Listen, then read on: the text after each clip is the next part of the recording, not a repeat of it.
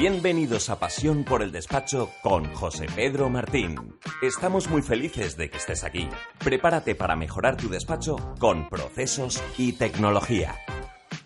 Pues como ya os contaba ayer, perdonar, perdonar, como ya te contaba a ti ayer, esto es una de las cosas que he aprendido con Alicia Ro, a que hay que intentar individualizar el mensaje, como si solo estuviese hablando contigo. Y tiene toda la lógica. Esto se aprende mucho en comunicación, ya no solo en vídeos o en radio, sino también lo habréis visto cuando se envían email marketing, que en la medida de lo posible intentan enviarte un mensaje individualizado, con tu nombre y apellidos a ser posible. Bueno, este era un, pequeño consejillo de las cosillas que estoy aprendiendo en la, comunicación. Bueno, eh, antes de hablaros de qué es un organizador profesional, que la verdad que siempre aprendo cosas nuevas y luego cuando te empiezas a investigar ves que detrás hay mucha literatura, hay cosas muy interesantes, pero os quería eh, compartir porque antes de ponerme a grabar estaba escuchando un podcast sobre LinkedIn y digo, wow, eh, yo siempre he pensado que LinkedIn es nuestra red, nuestra red para los despachos profesionales, para los contables, para los asesores, para los consultores. ¿Por qué? Porque es donde está nuestro público objetivo y sobre todo porque es una red muy seria. Veo cómo la gente eh, termina guardando mucho las formas, eh, muy profesional. Nosotros hemos tenido un gran crecimiento, quizás donde más crecimiento hemos tenido en redes sociales, muy por encima de los objetivos que nos propusimos al principio de año. Es verdad que los objetivos no fueron muy ambiciosos con LinkedIn porque no terminábamos de ver que fuese nuestra plataforma, pero por supuesto que es la plataforma. Es caro, ya lo sé, quizás aquellos que habéis ido a observar a ver o incluso a meter dinero en publicidad es muy caro. Os doy unos datos. Nosotros el año pasado nos gastamos 2.000 euros y hemos pagado cada clic a 2,40 euros. Es una pasada, ¿verdad? Que alguien vea tu anuncio, normalmente contenido patrocinado, y cuando dan un clic son 2,40.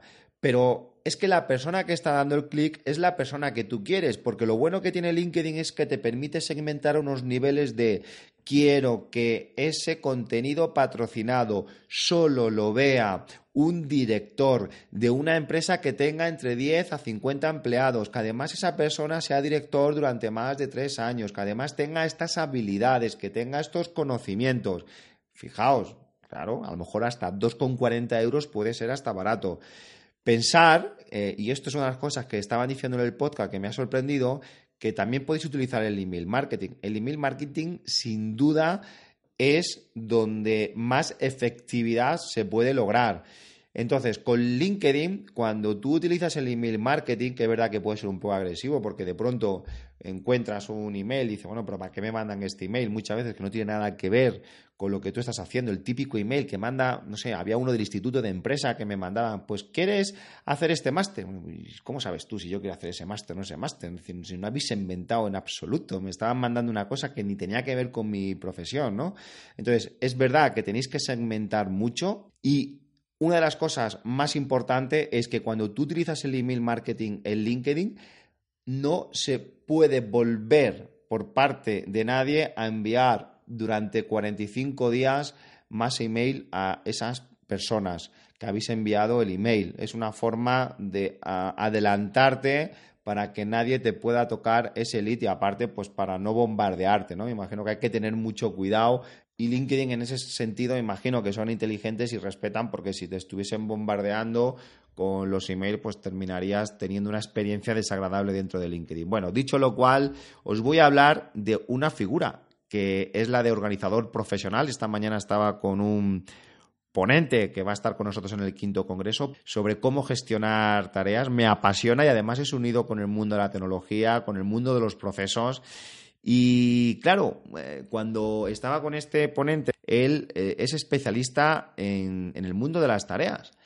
pero no tanto desde el punto de vista de procesos, que también, sino desde un punto de vista más, em, a ver cómo os cuento, más personal, más psicológico, porque fijaos que hay gente que es un desastre organizando, pero organizando su habitación, organizando su garaje, organizando pues su cuarto de baño, organizando la cocina, que, son un desastre, que, que, realmente necesitan, pues quizás a una persona que vaya realmente a su casa y les diga cómo organizar un armario. Y puede parecer un poco surrealista, pero cuando me he puesto a buscar por Google, empieza a ver noticias de organizadores profesionales, el nuevo oficio que pone orden en tu caos. Digo, fijaos cómo ya existe una profesión como el de entrenador personal hace unos años o como el del personal shopper o algo similar, ¿no? Pues sí, tiene toda lógica. Eh, fijaos que no son decoradores, pero son gente que te puede ayudar pues a, organizar tu cocina, pues a decir, oye, pues vamos a separar estos utensilios de estos otros, estos utensilios los vamos a tener más cerca porque lo vas a poder utilizar más. Ya os digo que puede parecer surrealista, pero es que esta profesión, digo, me viene al pelo porque queremos que los despachos trabajen con tareas cuando a lo mejor tenemos que ayudar a la persona a desenvolverse en el caos, a trabajar de una forma pues mucho más disciplinada. Y esto cada vez va a ir a peor, porque estamos construyendo una sociedad donde antiguamente, pensar en vuestros abuelos, pensar en, quizás incluso en vuestra infancia, muchos de vosotros, donde no se tenían tantas cosas.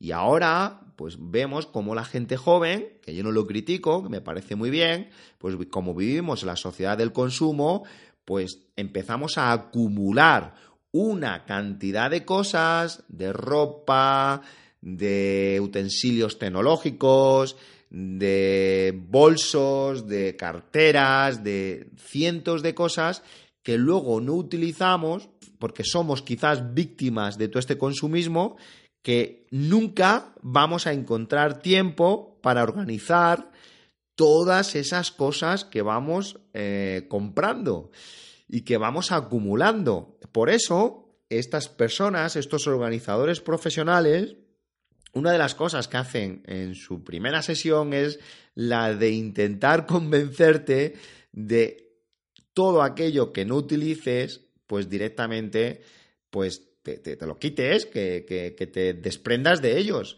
Pero esto no sucede a todos cuánta ropa tenemos en los armarios que no vamos a utilizar y lo sabes que no lo vas a utilizar porque ya no te gusta y tú lo sabes, pues despréndete de ello porque lo único que te están ocupando es lugar. Tenemos que intentar buscar la paz visual, la paz interior, la paz en el caos que nos está suponiendo este consumismo tan agresivo. Y algo tiene que ver también con el despacho profesional. Eh, cada vez que nos metemos en un nuevo servicio, cada vez que complicamos los procesos, pues son más tareas que necesitamos hacer, es más tecnología que necesitamos, son más tipos de presupuesto, más tipos de más tipo de documentación. Por eso es importante que trabajemos la simplicidad.